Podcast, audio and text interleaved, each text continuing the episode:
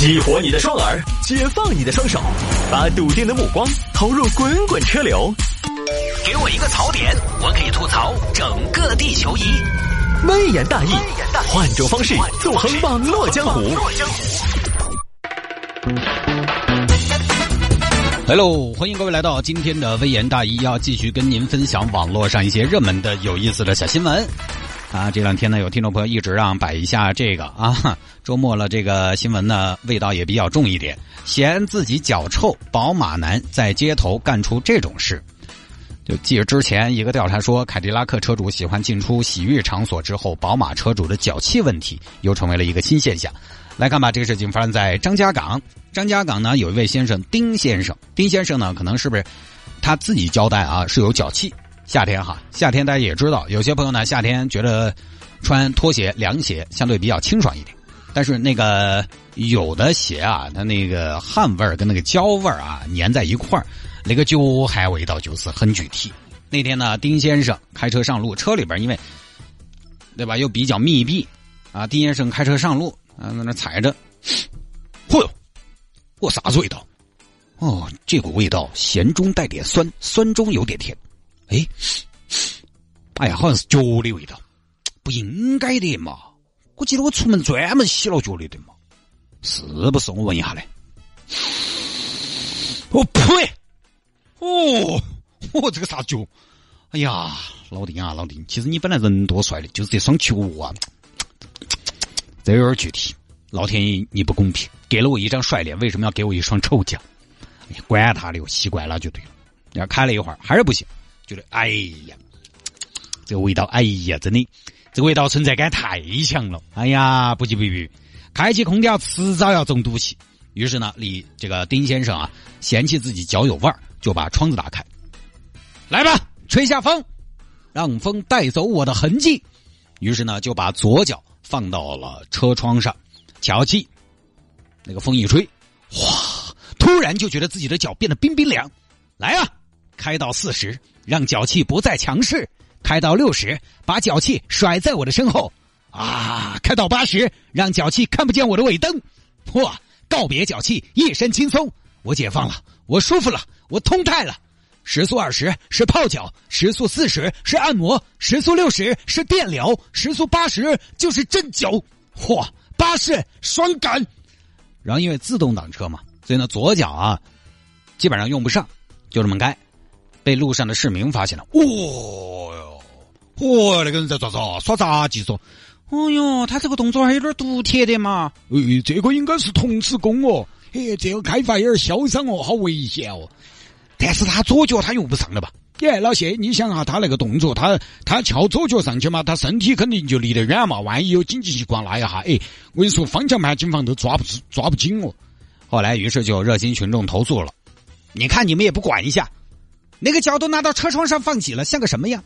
张家港的市容市貌就被这娃丧德丧完了，像个什么呀？啊，这边交警调取监控啊！哎呀，队长您看，您看，啊，看这个图片，这台宝马车看到没有？驾驶员侧的转向灯位置看到没有？这个东西啊，看到没有？看到没有？这是啥子嘛？这是一只脚，一只脚，是的，队长。这就是脚，你看这双脚目测有四十二码，脚背外翻，应该是一只成年男性的脚。放大图片，哎，奇了怪了，这啥姿势？队长，你看驾驶员面部表情扭曲，上半身动作极其不自然。根据技术来分析，这只脚就是从驾驶员大腿根部延伸出来的。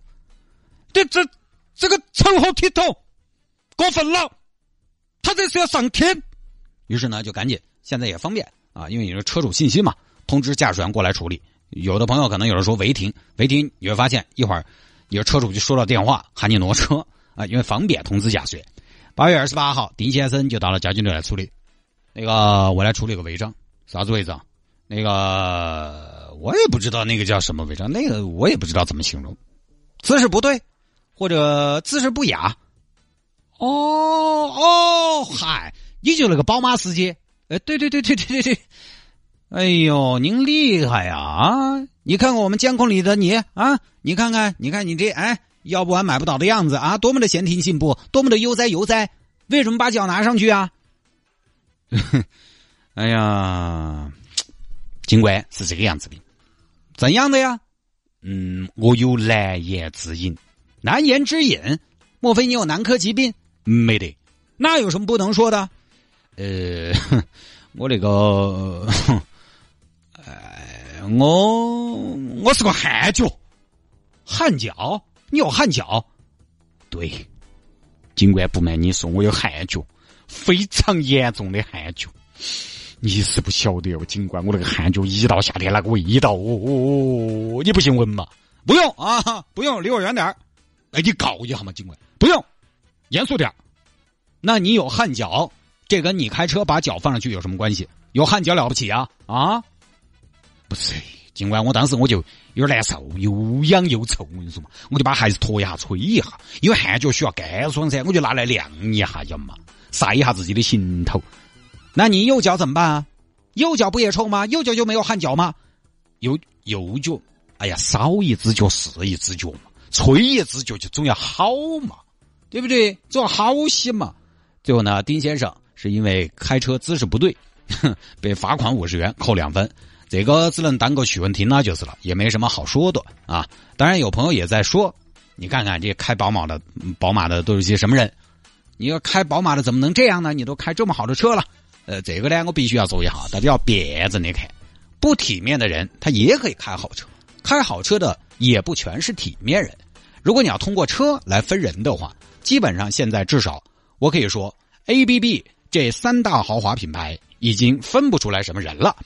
好，尤其现 A、B、B 它接触门槛其实也很杂。啊，你有空去四 S 店多逛一下。我们以前经常主持那么多买车的活动，你看一下，我们也不说其他子。有时候你看有些买主啊，你会想，诶，诶，为什么他可以买得起这个车，而我只能在这主持活动，给他们砸金蛋？但人家肯定有人家的能力，有人家的本事，但就是有些看起来不是特别体面讲究的那种，他还不是可以开好车、开豪车。所以用车分人、分圈层、分体面，现在已经分不太出来了。那既然已经分不太出来了，那比如说以后开宝马的都是暴发户，开凯迪拉克的爱去洗浴，这些标签我觉得大可不必了。一个人代表不了一个车，也代表不了开这个车的群体。当然，我承认有些品牌、有些车，因为它有一个产品的主打的调性、特性，所以呢，买它的人可能在驾驶风格上会有不同。比如说，经常有听众朋友说：“哎，谭哥，我觉得你们开思域的都开得多飞渣渣的。”我开的思域是开不快的那个代思域，所以不要把我也拿进去啊啊！它驾驶风格会有不同。比如说买雷克萨斯的，雷克萨斯就是动力调教相对比较保守，所以呢。买它的人开车本来他，因为他对动力要求不是很高，就比较稳，求稳。他开车就比较稳健，他在乎的是稳定、省心、闲庭信步、从容、轻松。然后，比如说买宝马，宝马呢一直他反正你你也不管他是不是啊，他一直打操控牌。虽然现在其实宝马也在往舒适方面靠了，但但是他一直打操控牌，所以买它的人呢，可能相对来说驾驶风格较激进一些。雷克萨斯车主呢，开车就叫佛系一些。这种不同车的购买群体，我觉得在驾驶风格上确实有区别。这个我承认还是有。那个很简单嘛，小钢炮嘛，肯定就开的野嘛。你开的不野，我买小钢炮咋子嘞，对不对？驾驶风格有区别，其他的素质啊、体面呐什么的，跟车其实已经没有什么关系了。下了节目之后呢，想要跟谢探进行交流和互动，也欢迎您来加一下谢探的回复的相对比较慢的微信号，拼音的谢探九四九四，拼音的谢探九四九四，加为好友来给我留言就可以了。